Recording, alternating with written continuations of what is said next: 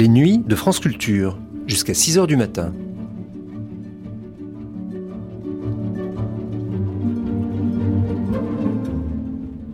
France Culture la nuit, une mémoire radiophonique.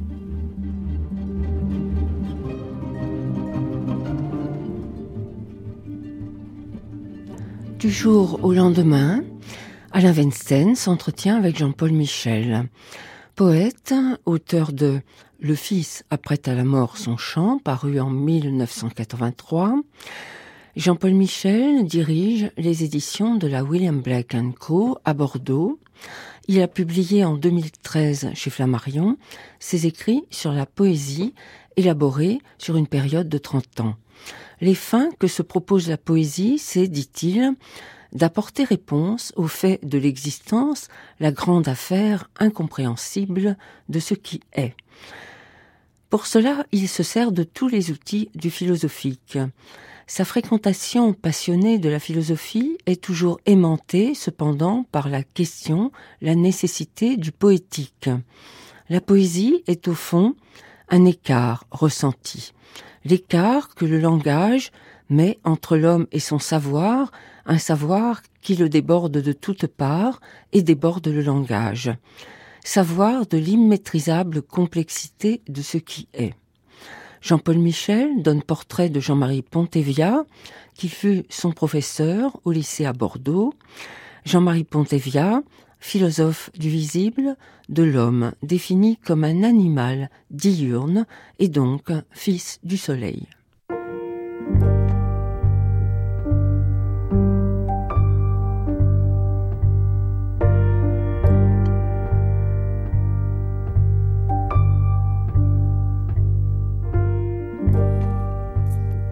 Weinstein, bonsoir.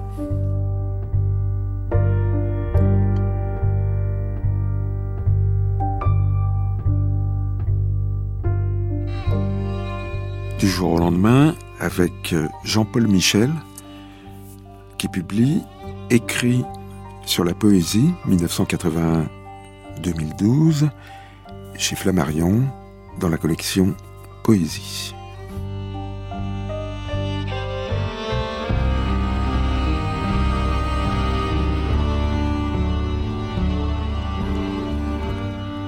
La poésie transmue du temps en présence pleine. Cette présence en éclat.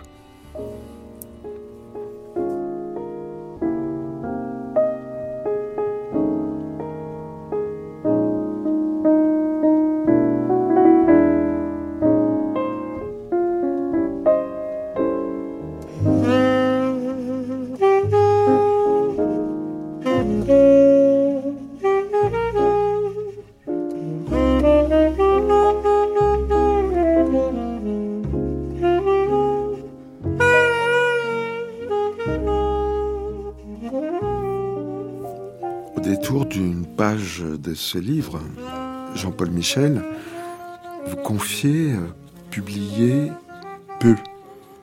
Depuis euh, les années 70, vous avez commencé à le faire.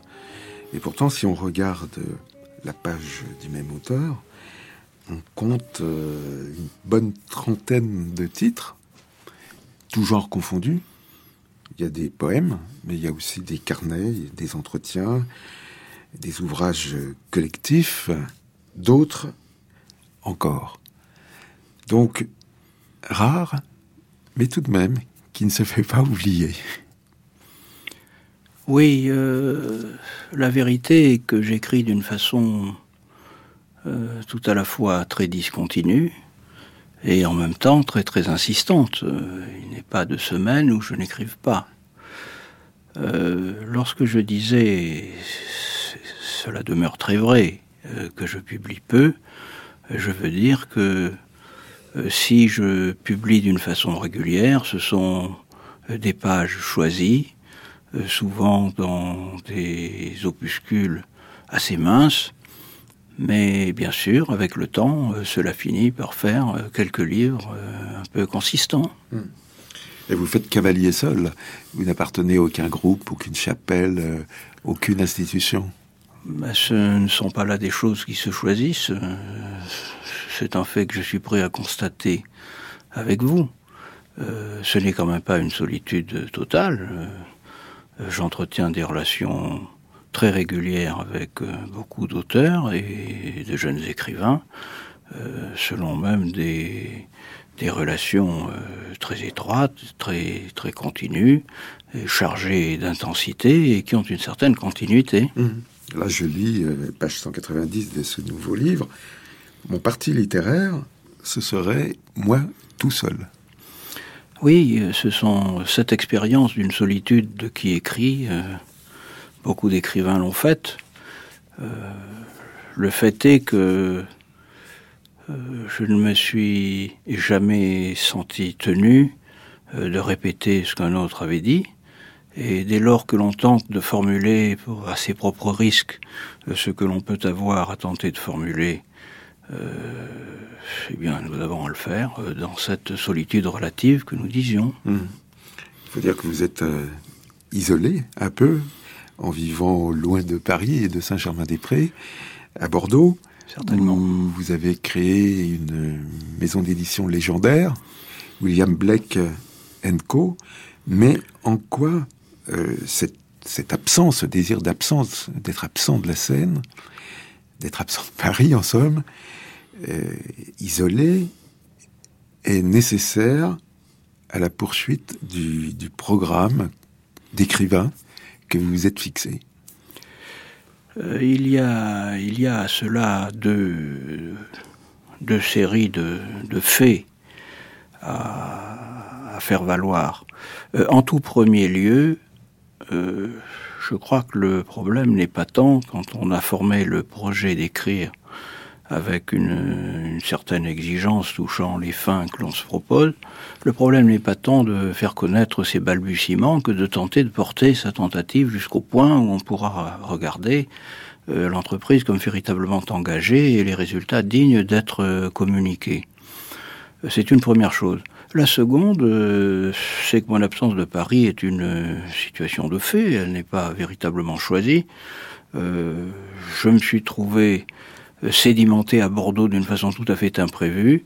Et j'y suis resté euh, par le fait d'amitié, de rencontres, euh, qui aujourd'hui euh, me font appartenir à ce paysage des rives de la Garonne, où finalement d'autres ont choisi de vivre sans avoir en pâtir véritablement, où a vécu Montaigne, où ont vécu Goya, je peux vivre.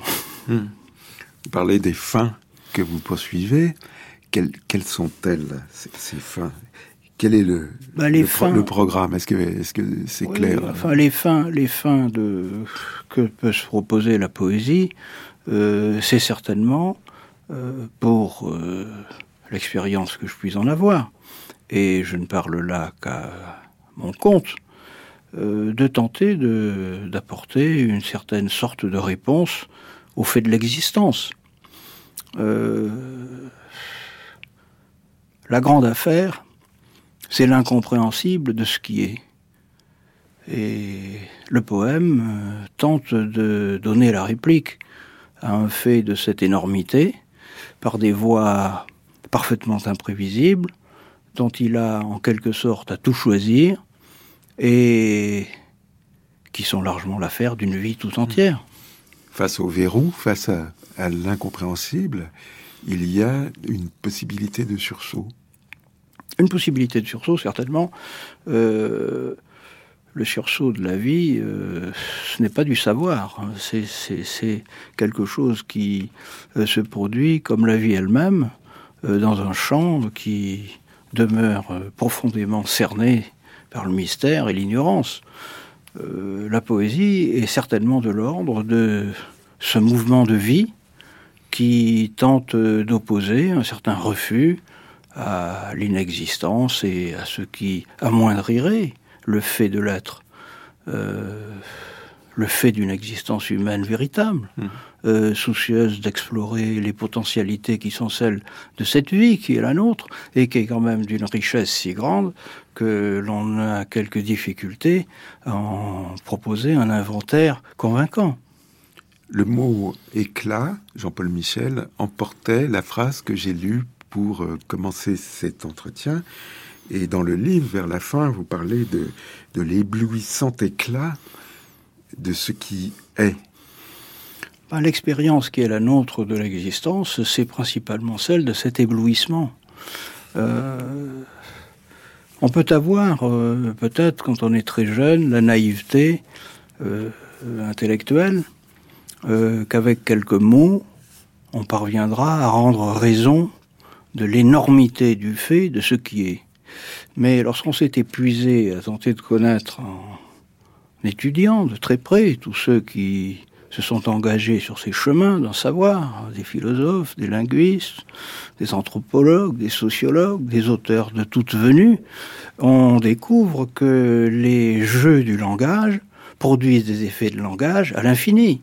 Et lorsqu'on se trouve pris dans les raies de tous ces signes, euh, quelque chose qui procède d'un autre registre euh, apparaît avec évidence, euh, c'est que ces sujets parlants que nous sommes sont loin d'épuiser par leur euh, discours et les enchaînements de figures qu'ils chassent les uns et les autres devant eux sans fin, nous sommes très loin d'épuiser ce qu'est l'expérience de l'existence. Si bien que lorsque nous essayons de trouver un seul mot pour la résumer, ce sont des mots comme cela, cet éblouissement d'être, cette évidence d'être, cet incompréhensible euh, touchant, poignant, euh, émouvant extrêmement, euh, qui est le fait même de l'existence dans ce cas-là de plus réel, et qui nous laisse tout à fait conscients du peu de nos savoirs au regard de tant de réalité. Ce qui est, ce n'est pas uniquement ce que nous avons sous les yeux mais ce que nous avons sous les yeux, nous serions bien en peine d'en faire l'inventaire. Et à peine entreprendrions-nous de faire cet inventaire de ce qui nous est immédiatement donné, que nous découvririons euh, une profondeur sans fond. Euh, chaque euh, pelure d'oignon que nous pourrions épeler en présenterait une autre, et cela sans fin.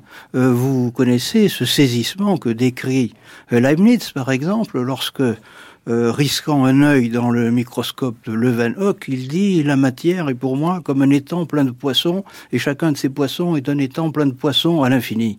Euh, c'est quelque chose comme cela.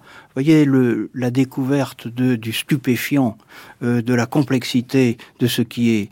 la poésie n'est jamais que le témoin de cette complexité, le témoin émerveillé, véritablement saisi euh, de cette complexité indiscutablement réelle et devant laquelle nous sommes tellement pauvres de mots. Mmh. Vous avez une expression pour désigner euh, ce qui est. C'est le, grand réel. Le grand réel. Il y a, donc un grand réel et un petit réel. Eh, on, peut, on peut penser qu'en effet, euh, l'idée de réalité n'est pas une idée simple. ce que nous appelons d'ordinaire les réalités, ce sont des, des objectivations locales, partielles, en règle générale très schématiques, et qui sont des effets de la représentation telle que nous en avons besoin euh, dans la sphère qui est celle de la vie quotidienne et de l'action. Euh, sphère dans laquelle nous devons être à même d'identifier, de reconnaître, de maîtriser plus ou moins un certain nombre de séquences d'ordre pratique dont nous avons besoin de pouvoir les conduire à leur terme avec quelques succès. Mais ces réalités-là, c'est-à-dire la somme de tous les actes possibles dont nous pouvons imaginer un instant qu'ils sont concevables, euh, imaginables et même peut-être susceptibles d'être conduits euh, avec un, quelques degrés de maîtrise, euh, n'épuise pas du tout le fait de l'existence. Et ce que j'appelle le grand réel, c'est précisément ce qui déborde de toutes parts euh, cet univers de petites réalités objectivées de la sphère profane, pour parler comme bataille. La véritable partition des expériences de l'existence, elle, passe au plan de ce que Bataille distingue comme euh, d'un côté le sacré et de notre côté le profane. Qu'est-ce que c'est que le monde profane? C'est le monde du calculable, c'est le monde de la maîtrise possible d'univers techniques spécialisés, sociaux, euh, bien compartimentés, dans lesquels chaque chose reçoit une place et dans cette place, chaque chose un nom. Mmh. Et puis il y a tout ce qui déborde tout cela. Euh, cet univers, Bataille l'appelle le sacré, mais le sacré c'est précisément ce devant quoi nous sommes sans moyens, sans puissance, sans pouvoir et sans mots. Et littéralement, ce devant quoi l'on sacrifie. Ce devant quoi on ne peut risquer un geste que sur ce mode tout à fait extraordinaire, et pourtant le fait humain même, euh, que l'on découvre tard être celui d'une propitiation. La vérité est que l'existence humaine, euh, dans les faits de langage tout aussi bien, et c'est là une dimension essentielle de l'art euh, dans toutes ses espèces, et notamment des arts du verbe, euh, c'est cette, dimension double euh, d'appel et d'éloignement que constitue euh, ces magies de l'espérance et de la désespérance, que sont la tentative d'éloigner la mort, le danger, euh, l'impensable, et de notre côté d'appeler euh, ce qui pourrait être bienfaisant, utile, souhaitable, et tel que nous puissions espérer en recevoir quelques effets heureux. le langage apparaît alors comme étant de l'ordre du don, d'une sorte de don presque sans contrepartie, tellement ce devant quoi nous risquons ce geste est incommensurable à la possibilité qui est la nôtre de euh, parler ou de sacrifier. Hmm. Il n'y a donc pas euh, de différence entre ce que vous appelez le, grand réel et ce que Bataille, que vous citez souvent, euh, nomme le sacré, mais sans oublier sa dimension d'impossible.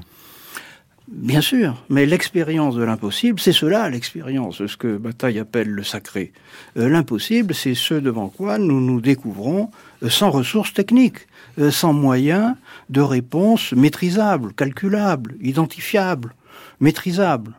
Et l'expérience me paraît être celle, cet apic que dit d'ailleurs l'un des textes qui clôt le livre, cet apic, c'est-à-dire ce devant quoi nous nous découvrons euh, pris dans un vertige. Hmm. La grande référence euh, pour vous, Jean-Paul Michel, c'est bien Georges Bataille, parce qu'il a ramené au centre de la pensée cette question du sacré Mais indiscutablement. évidemment, comme le disait Hegel, chacun est le fils de son temps. Et nous avons fait, comme étudiants, l'expérience euh, euh, qui a été celle de tous les gens de notre génération. Euh, nous, nous avons été les héritiers des Lumières, et puis nous avons été les héritiers des espérances des philosophies de l'histoire. Nous avons été hégéliens. Nous avons attendu de l'avenir qu'il prenne la forme d'une raison heureuse et d'un triomphe qui nous libérerait euh, de toutes les misères qui avaient été jusque-là celles des hommes. Mais lorsqu'on a été au bout de ce chemin d'espérance et que l'on s'est cogné la tête contre les murs, euh, ce que l'expérience euh, de l'histoire contemporaine a largement établi dans la totalité de ses dimensions historiques, politiques, sociales, anthropologiques, et les monstrueux effondrements euh, qui ont été ceux de toutes ces espérances, nous ont laissés devant le réel dans une position euh, qui interdisait absolument que nous puissions nous regarder toujours comme ces rationalistes euh, idéalisants, attendant le salut de je ne sais quelle espèce de transparence soudaine de ce qui en vérité nous échappait en totalité. les les pensées qui nous ont remis sur la voie d'un peu de réalité, euh, je crois qu'elles ont été dans le XXe siècle, euh, d'une part celles qui venaient de l'anthropologie, celles de l'anthropologie de terrain, et des hommes aux prises avec la réalité des imaginaires humains euh, réels. je pense que Moss, je pense que la totalité des ethnologues euh, autour de Griol, Léris, euh, etc., ont infiniment apporté davantage à notre compréhension de ce qu'il en était de l'esprit humain au XXe siècle que toutes les palinodies rationalistes tardives auxquelles nous avons eu droit comme étudiants. Et que, quant à moi, euh, j'ai épousé euh, dans l'enthousiasme de leur découverte lorsque j'avais 20 ans. Mmh. Et Bataille, je le situe précisément euh, dans ces voisinages-là. Bataille est, pour moi celui qui, à une époque où, où triomphait ce que j'appellerais un idéalisme abstrait, euh, a eu le courage, presque seul dans son siècle, chez ceux que l'on pourrait appeler des philosophes purs, disons, euh, a eu le courage de ramener le sacré dans le jeu, hmm. en disant mais ce n'est pas du tout là une scorie du passé, c'est le fond même de l'humain. Hmm. Sans rapport avec le religieux? Alors, euh, précisément, Bataille se trouvait là en grande proximité avec ces penseurs de l'ethnologie dont nous parlions tout à l'heure, ces anthropologues de fond, euh, et alors, quel est le rapport qu'il y a entre euh, ce souci du réel? Car pour moi, c'est là un, suprême souci du réel que je loue chez lui. Quel, rapport y a-t-il entre ce suprême souci du réel et le fait du religieux? Euh, La question est complexe et on ne peut pas y répondre en la balayant d'un revers de main. Pour deux raisons. D'abord, on découvre le religieux de la structure de l'humain même. C'est-à-dire que euh, lorsque nous avons renoncé à nos optimismes rationalistes naïfs, nous avons dû prendre sur nous, si je puis dire, le fait que l'espèce euh, qui conjure est euh, prise dans des systèmes de relations imaginaires à elle-même et au monde, dont le religieux est l'une des structures. Euh, je, me regarde comme officiellement athée, mais néanmoins j'enregistre la réalité indiscutable du fait anthropologique du religieux. Euh, Bataille a effectué cette opération. C'est une véritable révolution copernicienne pour des gens qui venaient de l'athéisme des Lumières. Euh, je porte cela à son crédit comme un acte majeur qui a en quelque sorte remis la pensée du XXe siècle euh, dans euh, du côté euh, qu'il a tourné une bonne fois pour toutes, en tout cas pour nous, du côté des choses sérieuses. Et puis autre chose est l'entrée dans le détail de, des opérations cultuelles ou de l'institutionnalisation d'univers euh, théologique gouvernée par des castes de prêtres qui, chacune de son côté, échafaudent évidemment le monde dont elle a besoin selon des modalités qui relèvent de ce qu'on pourrait appeler une histoire euh, de la représentation et de la pratique euh, des célébrations religieuses, stricto sensu, à quoi se ramène aussi, pour une bonne part d'ailleurs, l'activité humaine. Mmh. Hein? Donc je dirais que touchant le religieux, euh, la naïveté qui était la nôtre n'est plus possible, euh, ce qui ne signifie pas qu'il ne soit pas possible de tenter de penser le réel et le fait du religieux comme un fait réel lui-même euh, dans des termes qui ne soient pas eux-mêmes théologiques et qui ne soient pas eux-mêmes ceux de la pure et simple euh, soumission à un appareil de représentation établi une fois pour toutes et qui aurait euh, tranché de ce qu'il en était de la complexité du vrai et du faux euh, pour tout un chacun, pour toujours. ce n'est pas du tout, évidemment, ma, ma, situation. Je me regarde comme un ignorant, conscient de son ignorance, mais enregistrant d'une façon irrécusable la dimension euh, de ce que j'appellerais l'humain réel dans son champ réel, celui de la conscience de la mort et des différents euh, artifices et des différents expédients symboliques euh, avec lesquels nous tentons de donner contrepartie à tant d'impensables. L'ignorant que vous êtes, Jean-Paul Michel n'a pas ignoré un certain nombre de philosophes du XXe siècle qui sont présents dans votre livre. Je pense à Jean-Luc Nancy, à Philippe ah. Lacou-Labarthe, à Jacques Derrida, bien sûr. et sans oublier Jean-Marie Pontevilla que vous avez d'ailleurs publié chez William Blake Co. Bien sûr, mais euh, ce sont là, ce sont là des gens que je dont je me considère comme le contemporain, le voisin, euh, et si je peux dire, le, tout proche. Euh, qu'est-ce qui caractérise euh, les noms que vous venez de citer? Bien précisément que ce sont des gens qui, tant Pontevia, pour ce qui était du, fait de la pensée esthétique comme telle, dans son autonomie, et sa, toute puissance, euh, touchant le fait anthropologique, euh, que la Barthes, Nancy ou Derrida, eh bien, je pense que ce sont des gens qui ont hérité de cette situation complexe dont nous parlions et qui, venant après bataille et ayant fait l'expérience des limites de la raison résonante dont nous portons le deuil, ont eu à réinterpréter les traces euh, de ce qu'avaient été les opérations de la pensée jusqu'à nous. Et c'est dans leur tâtonnement que je me sens proche d'eux, et c'est dans leur désir de ne pas céder à une tentative de faire face à de l'incompréhensible euh, par euh, une conduite qui soit à la fois respectueuse d'une certaine idée de la dignité de la pensée et exigeante, touchant euh, ce qu'il en est des objets qui sont les siens. Euh, ce sont là ces quatre noms que vous avez cités sont pour moi euh, les noms de gens qui renoncent à se payer de mots et qui cherchent.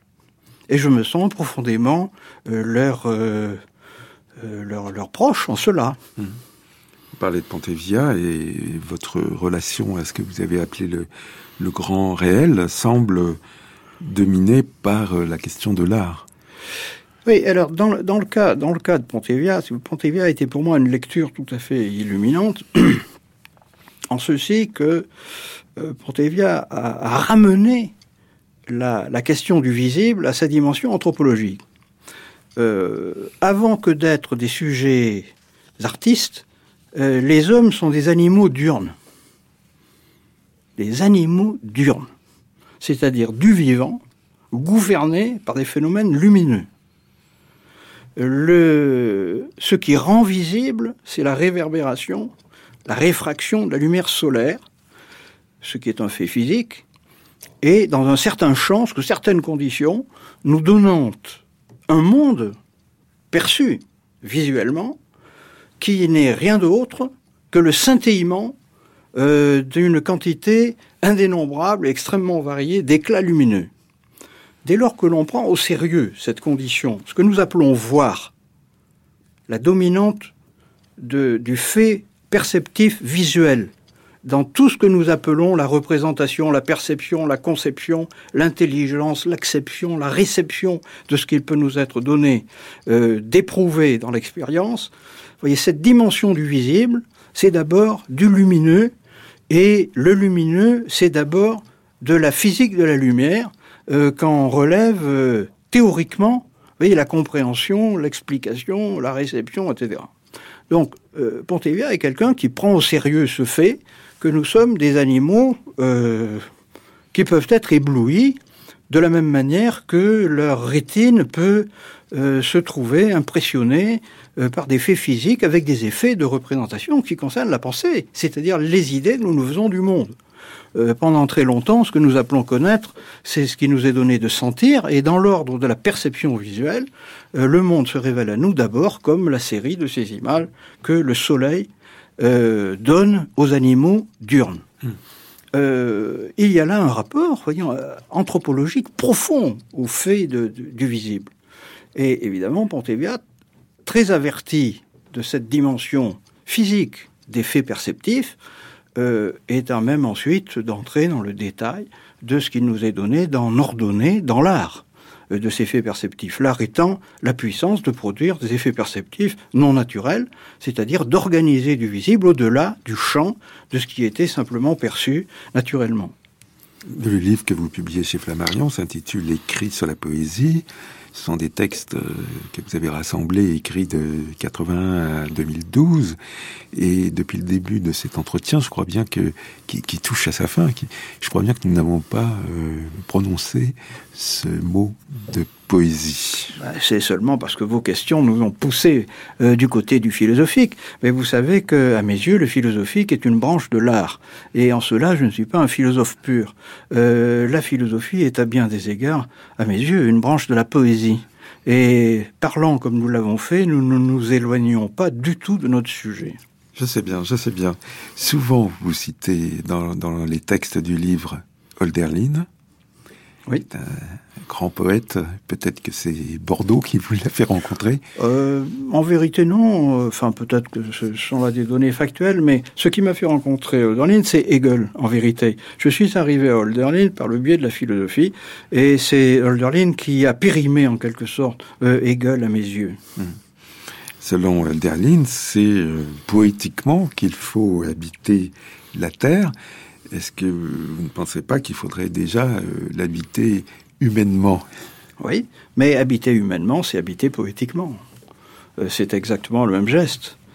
Euh, que signifie habiter en poète euh, ce qui est l'expression de Hölderlin Cela signifie tenter d'échapper à la brutalité animale qui, de partout, nous tient et nous menace. Et habiter en poète et habiter humainement, c'est pour moi exactement la même chose. Vous pensez que la poésie peut nous permettre de tenir? Euh, Si elle ne nous permettait pas de tenir, elle serait sans fonction aucune. Euh, je crois qu'il y a dans la poésie quelque chose d'ultime. Et ce quelque chose d'ultime, c'est ce que nous pouvons ultimement opposer à la fatalité de ce qui est sans la poésie. C'est-à-dire euh, la violence ordinaire, telle qu'elle montre les babines à la première occasion euh, sans même d'ailleurs on la sollicite. Hmm. La poésie, la morale, même combat? Euh, C'est plus que de la morale, c'est le fondement de toute possibilité euh, d'un échappement anthropologique à la fatalité de l'animalité. ce que l'on peut appeler la morale n'est rien d'autre que l'un des champs où l'on tente de substituer à la fatalité de la violence quelques règles qui puissent tenir cette violence en lisière. Et vous savez, comme moi, la difficulté euh, de l'entreprise de, toutes les civilisations sur ce chapitre. Hmm. Et quand bien même on avait pu imaginer tenir certaines formes de la violence euh, à distance, on la voit ressurgir immédiatement intacte euh, du fond sauvage qui est celui de la vie. Est-ce que la poésie est autre chose qu'une mise en scène de la langue? Euh, oui, si l'on entendait par mise en scène euh, un acte extérieur au fait de la vie. Euh, la poésie, bien sûr, met en scène de la langue et, ce faisant, projette de l'humain possible au-delà du champ de l'humain immédiatement donné. Mais c'est donc davantage qu'une mise en scène, c'est une, une tentative de prendre le pari d'une autre possibilité de la vie on dépasse le spectaculaire pour entrer dans une sorte de, pari actif sur une autre possibilité d'être et de faire. Mmh. C'est une possibilité de ramener de force les dieux parmi nous Eh bien, euh, disons, euh, c'est disons que les dieux euh, tentent dans le champ qui est le leur d'agir dans, dans, le champ dont nous parlons. Si bien que euh, si je ne ferais pas de la poésie du religieux, je dirais très euh, facilement que la totalité du religieux est une branche du poétique, ça ne fait aucun doute. Hmm. C'est du poétique de fond. Il y a chez vous un véritable goût pour, euh, pour l'affirmation. Entre le oui et le non, vous choisissez le oui. Oui, mais euh, parler, parler, c'est prendre le parti de la possibilité d'une phrase, et il y a dans cela euh, quelque chose d'affirmatif, ça ne fait pas de doute. Et je, crois que la poésie, c'est la prise de ce risque euh, d'un oui donné, non seulement à la possibilité de la vie, mais même à la possibilité de son augmentation potentielle, sans, sans trop de crainte, euh, à supposer que nous soyons à la hauteur de ce que ce pari exige de nous.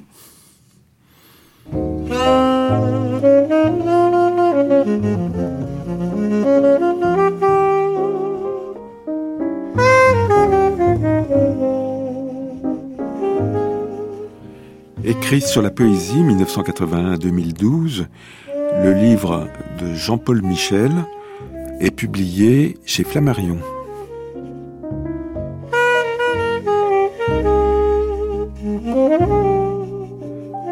jour au lendemain, Alain Joubert, Anne Franchini, Didier Pinault, Alain Weinstein. Bonsoir.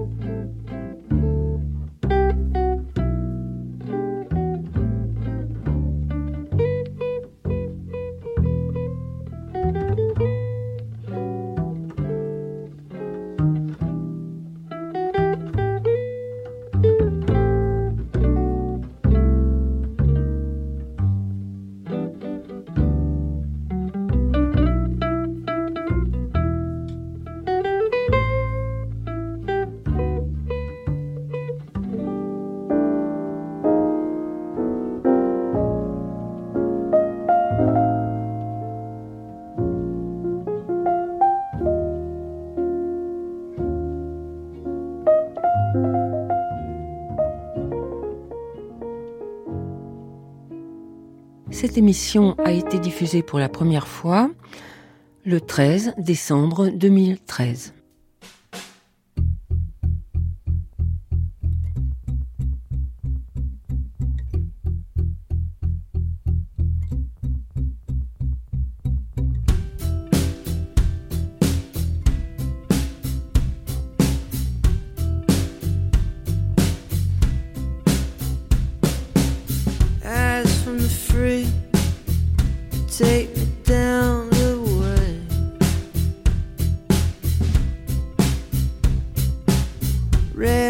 riders of the dark, help me through this maze.